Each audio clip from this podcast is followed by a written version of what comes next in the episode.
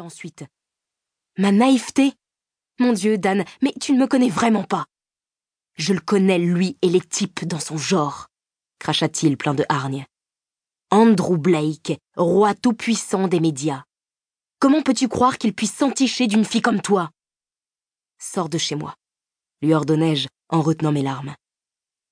Son visage changea de nouveau, et il sembla prendre conscience de la portée de ses mots. Il s'approcha de moi et posa sa main sur ma joue. Je fermai les yeux, pas certaine de pouvoir supporter la suite de cette conversation. Mon ventre se tordit douloureusement quand je compris à quel point je m'étais trompée sur lui. Kat, ce n'est pas ce que j'ai voulu dire. Sors de chez moi, répétai-je. Il va te piétiner. Il va faire de toi une femme sans âme. Petit à petit, tu ne seras plus toi-même.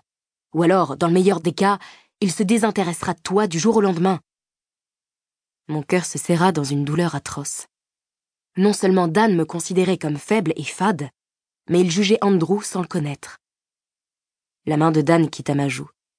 Il attrapa sa veste posée près de moi. Les types comme lui ne s'embarrassent pas des états d'âme, dit-il en récupérant le sac de voyage. De toute évidence, tu ne t'embarrasses pas des miens, lâchai-je alors que je me sentais vaciller sur mes jambes. Tu n'es qu'un pion dans son univers. Il t'écrasera sans même que tu t'en rendes compte. Et quand il aura réussi à te couper du monde, à te vider totalement, alors tu comprendras que j'avais raison. Il enfila sa veste et, après un dernier regard, quitta mon appartement. À bout de souffle, le cœur en miettes et le corps pétri de douleur, je m'écroulais contre le mur jusqu'à heurter le sol.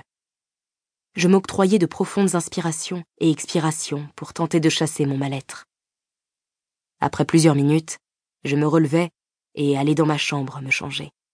J'enfilais un pull épais et un bas de jogging, espérant limiter le froid qui s'insinuait en moi. Je passais la matinée dans le coton. Après l'euphorie de ma nuit avec Andrew, l'atterrissage fut douloureux. Les mots de Dan flottaient dans mon crâne, provoquant même une légère crise de paranoïa. Et s'il avait raison? Si j'avais cédé trop facilement? L'univers d'Andrew et le mien n'avaient rien en commun. Pourquoi m'avait-il choisi? La journée passa lentement, très lentement.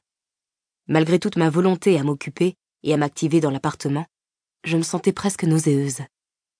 Je n'avais aucun regret concernant ma nuit avec Andrew, mais j'avais l'impression d'en payer les conséquences de manière disproportionnée. Finalement, c'est avec un certain soulagement que je regagnai le péninsula. J'y retrouvai Sam avec une pointe d'anxiété.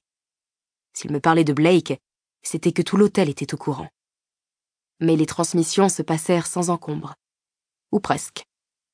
Blake a laissé un mot pour toi. L'enveloppe est dans ta banette. Merci, murmurai-je en rougissant. Il t'aime bien, on dirait, plaisanta Sam. On dirait, oui, souris-je. Je me perdis dans le souvenir de ses lèvres sur ma main. Quand Sam me ramena à la réalité en claquant des doigts, je m'aperçus que je caressais ma paume en souriant. T'es avec moi, là? s'amusa mon collègue. Euh, oui, juste un peu de fatigue. La nuit a été courte Un sourire entendu s'installa sur ses lèvres et pendant une seconde, je me demandais s'il savait. Ou peut-être qu'il ne savait pas, et que, à l'instar de Grégory, il prêchait le faux pour obtenir le vrai. Oui, je suis rentrée tard, mentis-je. Je vais y aller. Ma femme m'attend pour qu'on fête son anniversaire. Ok. Bonne soirée alors, dis-je distraitement.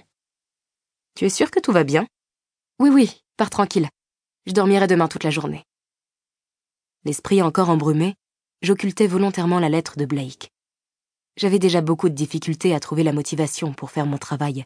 Il fallait que je la conserve au moins pour exécuter les tâches courantes. Mais ce que je pensais être un choix raisonnable fut une torture. Mes mains agissaient, mais mes yeux fixaient la banette où reposait l'enveloppe. Mon cerveau était en veille et c'est en mode automatique que j'expédiais la validation des réservations. Je repoussai le dossier et arrachai le tiroir contenant le courrier d'Andrew. Son écriture était à peine lisible. Et en voyant que son mot avait été écrit sur un des papiers en tête de l'hôtel, je devinais qu'il l'avait rédigé juste avant son départ, de façon un peu précipitée. Il y a tellement de choses que je veux te dire, et tellement de choses auxquelles je pense, et toujours trop peu de temps pour les partager avec toi. Mais j'ai pris une décision.